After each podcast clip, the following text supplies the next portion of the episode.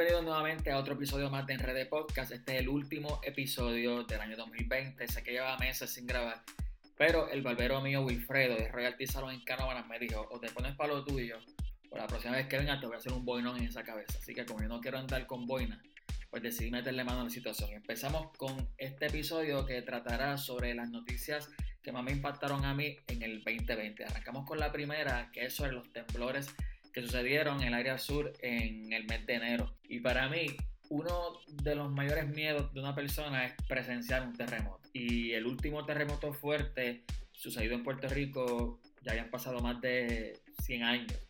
Creo que fue en Mayagüez. Así que habían pasado muchas generaciones que no habían presenciado un terremoto fuerte de la magnitud de los que sucedieron en enero. Y a casi un año de haber sucedido esto, todavía hay escuelas que no le han arreglado ni, ni una ventana, yo creo. Y vimos también cómo la escoria política de este país cogió con el sufrimiento de los damnificados. Y, por ejemplo, ese tipo de gancería fue la que le costó y le pasó factura a la hoy ex senadora Evelyn Vázquez la Lacomay. Y lamentablemente, en cuanto a esto de los temblores se refiere, parece que esto va a parar algo.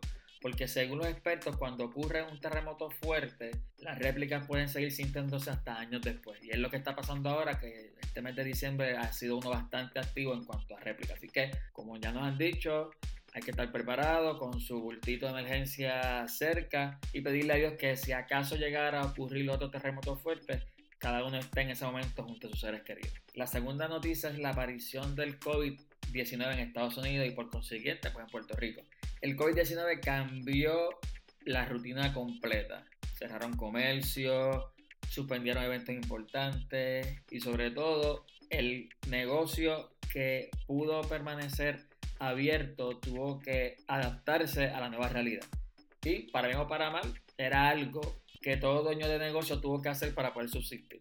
Al momento millones de personas han muerto en el mundo y gracias a esas historias de conspiración de los científicos de YouTube y Facebook, una gran parte de la población cree que esto del COVID-19 es inventado. Pero pase lo que pase, quiera usted vacunarse o no, al final del día quien tiene que estar pendiente a su salud es usted. Así que vamos a seguir cuidándonos y para adelante, gente. La otra noticia es algo que, pues, algo bastante bochornoso y fue el revolú de las primarias en Puerto Rico al punto que tuvieron que posponerse porque en 59 de 110 colegios electorales no llegaron papeletas a tiempo. Y estas primarias mostraron nuevamente cómo es que funciona nuestro gobierno borincano, el cual tiene 0% de planificación, es una total improvisación, es una falta de personas que asuman responsabilidades y además nos enseñó que el plato favorito del gobierno es el arroz con ano, para decirlo finamente. El otro tema trata sobre las elecciones en Puerto Rico y Estados Unidos. Hay dos cosas que están seguras cada cuatro años y esas son las elecciones y el cambio de batería que le hacen a ese robot que todos conocemos como Don Francisco. En Puerto Rico todavía hay sectores que están peleando porque piensan que en San Juan pues se robaron las elecciones. Cada cual tiene su punto de vista y se le respeta.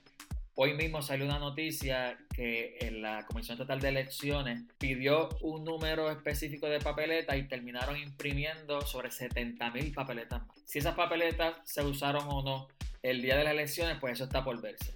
Pero como dije en un episodio de podcast, el que sucedieran irregularidades usuales en este tipo de procesos no significa que hubo fraude. Y se lo dice alguien que trabajó por mucho tiempo en elecciones en colegios electorales. Hay muchas cosas que suceden a causa del error humano y eso es lo que le llamamos irregularidades. Pero esas irregularidades no quiere decir que fue fraude, porque para demostrar que hubo fraude hay que demostrar que hubo un plan orquestado desde el principio para poder robar esas elecciones un plan completamente estructurado, de que vamos a hacer esto, vamos a hacer lo otro, y eso es lo que aún no se ha podido demostrar lamentablemente en ningún tribunal.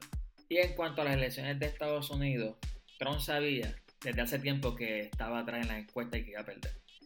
Por eso es que dos meses antes de las elecciones ya le empezó a hablar, a tocar el tema sobre el fraude electoral, para sembrar esa idea en las mentes de sus seguidores con poca materia gris. Y le resultó, porque al perder las elecciones, lo primero que dijo fue, ¿vieron lo que yo le estaba diciendo del fraude electoral? Y eso a la larga lo que va a traer es mucha más división, mucha más desconfianza y por consiguiente mucha más tensión y mucha más violencia. La última noticia que salió es que el propio secretario de Georgia, un estado normalmente dominado por los republicanos, dijo que una tercera auditoría volvió a encontrar que no hubo fraude en el condado de Club. Así que como a Trump no le gusta perder, lo veremos igual al 90% de las canciones de Víctor Manuel.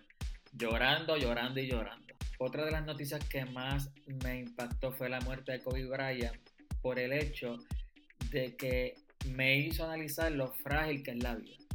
Kobe Bryant estaba prácticamente recién retirado, un tipo multimillonario, uno de los mejores jugadores que ha podido jugar eh, baloncesto en la historia. El tipo tenía muchos proyectos al punto que uno de sus socios empresariales dijo que los proyectos de Kobe Bryant iban a sobrepasar todos los logros que él tuvo dentro de la cancha. Así que imagínense entonces qué tan grande era la visión que tenía Kobe Bryant y me hizo analizar lo que es la fragilidad de la vida.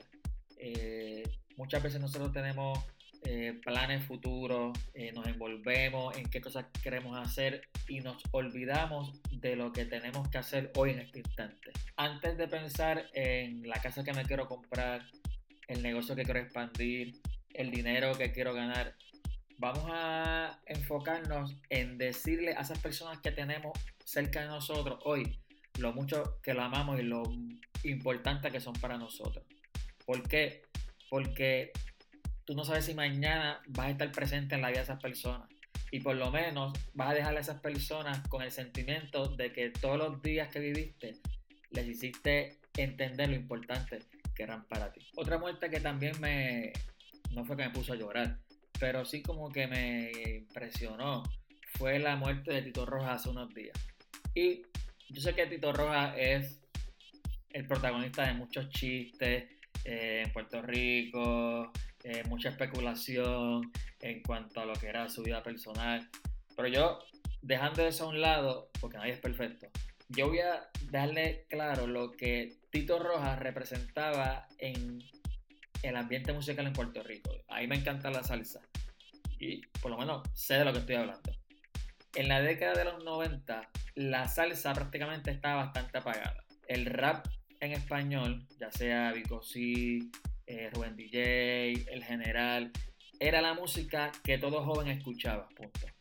Y nuestros padres lo que escuchaban era o baladas en español, o baladas en inglés, o merengue, que el merengue ya venía desde mitad de los 80 restándole espacio a la salsa y en los 90 la música que más se escuchaba era merengue. No había party de Navidad, no había cumpleaños, no había boda, no había divorcio que no sonaran eh, merengue. Sin embargo, el artista más pegado en los 90, en toda la década de los 90 en Puerto Rico, el que más éxito tuvo fue Tito Rojas.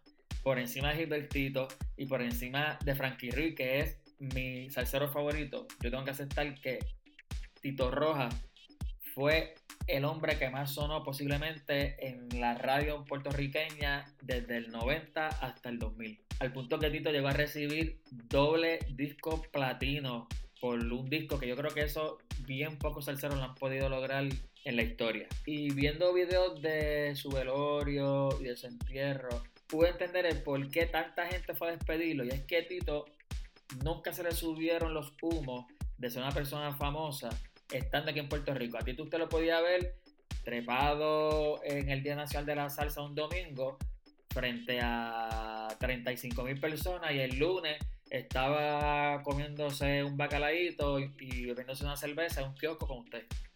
Y era un, un, tipo que nunca le negó una foto a nadie. Y olvídese de si decían que el hombre se metía perico, que el hombre era un borrachón, olvídese de eso, porque sabes que a la larga nadie es perfecto. Y yo estoy seguro que todos tenemos a un tío o un primo, o un abuelo, o un papá, o un hermano igualito que Tito Rojas. Que entiendo que por eso es que hizo que pegara tanto, además de su talento, porque es que la gente se identificaba con ese tipo polerino que existe en cada familia de Puerto Rico. Así que tanto a Tito y tanto a las víctimas que han muerto por el COVID-19 este año, en nuestro más sentido pésame a todas las familias que han sufrido pérdidas por alguien a causa de este virus y nos veremos entonces en el 2021. Gracias por el apoyo.